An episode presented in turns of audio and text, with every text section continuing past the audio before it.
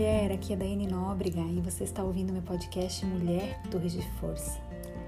Ah, como eu estou feliz em gravar esse devocional hoje. Como alegrou meu coração em escrevê-lo e poder publicá-lo para que de alguma forma possa abençoar sua vida. Enquanto eu escrevia, o Espírito Santo ministrava meu coração. Ei, filha amada, esse é um tempo de recomeço. Estou fazendo nova todas as coisas. Não desconsidere tempos difíceis, pois eles parecem não ter fim, mas eu estou em todos eles. Sou eu quem cuido de tudo. Estou atento a todas as suas preocupações, ansiedades e possíveis inseguranças.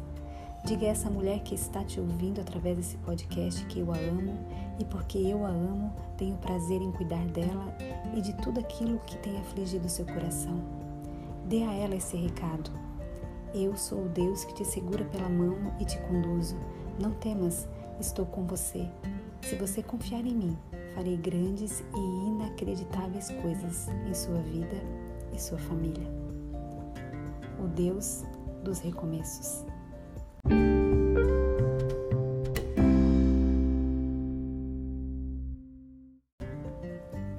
Segundo Samuel, capítulo 12, versos 16 ao 24. Vamos ler juntas?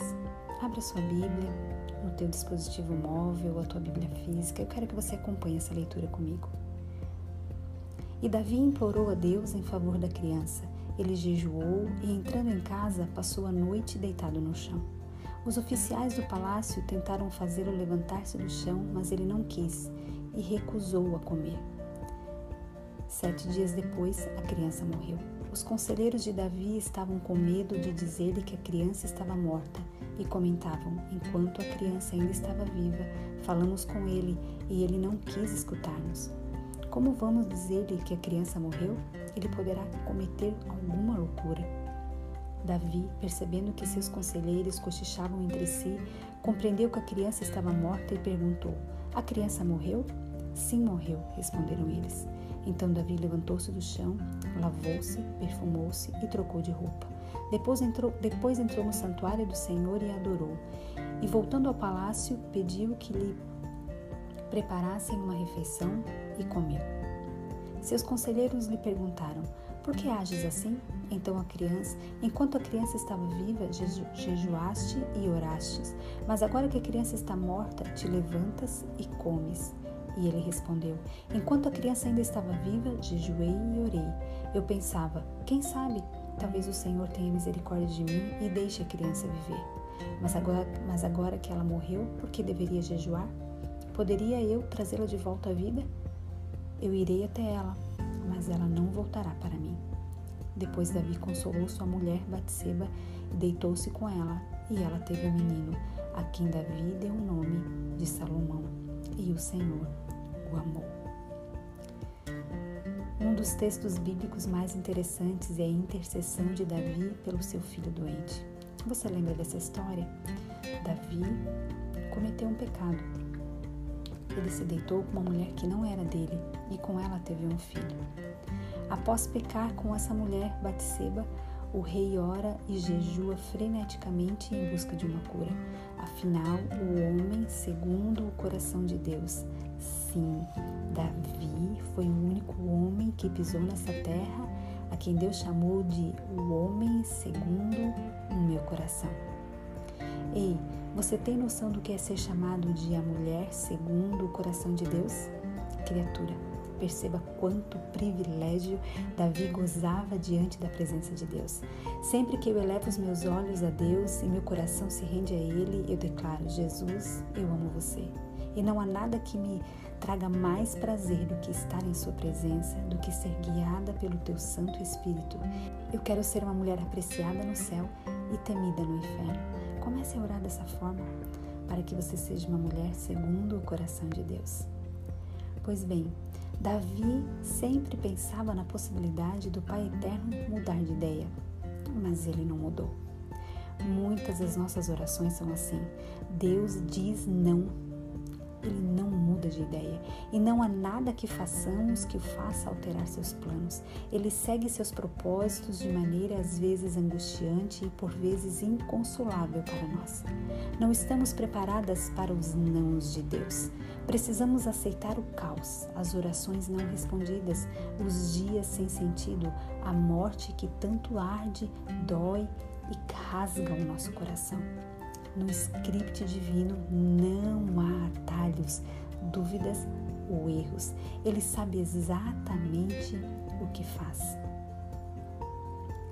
Ao contrário do que muitas de nós pensamos, a vontade de Deus na nossa vida nem sempre vai gerar prazer. Às vezes vai gerar dor e angústia. Muitas vezes não será conforme idealizamos. Quando Deus não faz como nós pedimos, a nossa confiança nele, submissão e obediência à sua vontade determinará o nosso grau de intimidade e maturidade nele. Talvez você esteja vivendo exatamente esse momento. Será que você tem sido assertiva em seu posicionamento, mulher? Será que Deus tem se agradado do seu coração nesses tempos difíceis? Será que você tem deixado espaços para os recomeços dele em sua vida? Davi faz algo surpreendente. Ele resolve seguir em frente. Ele prossegue. Ele sabia que existem ciclos de fim, que o passado tinha que ficar para trás, que algumas coisas não terão mais solução. Devem ser aceitas em humildade diante da vontade soberana de Deus. Devem paralisar nossos anseios por respostas ou soluções. São como placas de pare que devem ser substituídas por siga em frente. Neste ciclo novo, Davi vai viver ora e adora a Deus. Volta a pensar na vida que ainda existe, nas pessoas que precisam ainda ser consoladas, como Batseba, sua esposa que perdeu um filho. Sabe qual o resultado de seguir em frente? Viver coisas novas, experimentar graça, viver o extraordinário, desfrutar do sobrenatural que só Deus pode nos dar. Após esse tempo terrível, Davi teve outro filho com Batseba, chamado Salomão. E o Senhor o amou, como nós lemos no verso 24. Talvez seus dias tenham sido terríveis, repletos de perdas, erros, tristezas, inseguranças, incertezas, caos e desafios que parecem nunca terem fim. Mas existem ciclos de recomeço. Mulher, Hoje eu oro para que você tenha um Salomão em sua semana, em seus dias. Ei, você é filha do Deus da graça. Você é filha do Deus dos recomeços. Você é forte e corajosa. Você é uma torre de força.